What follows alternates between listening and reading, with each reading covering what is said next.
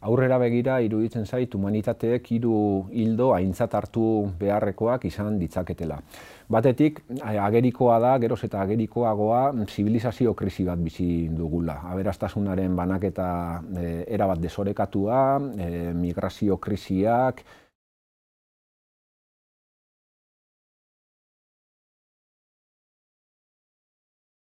Bigarrenik, badago beste arlo bat, eh, humanitateek bai alabai presente egon behar dutena, eta hori da, bueno, datuen gizarte honetan, iraultza teknodigital bete-betean murgilduta gaude, eta adibidez, batxinan eta indian identifikazio biometrikoekin jo eta ke dabiltza, burmuin jakeatzen ere esperimentatzen ari dira hainbat eh, lekutan, eta hor galdera etiko oso potoloak sortzen dira, ezta?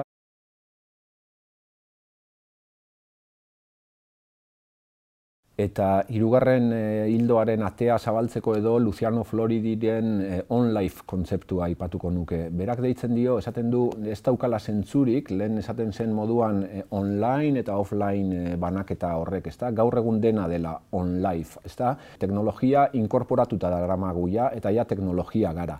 Horrek zer esan nahi du, ba, besteak beste gogoeta bat e, eskatzen du, guk geuk marka diesaiogun bidea eta pausoa teknologiari eta ez alderantziz, ez da ez gaitezen izan gu geu arrastaka gabiltzanak teknologiaren atzetik.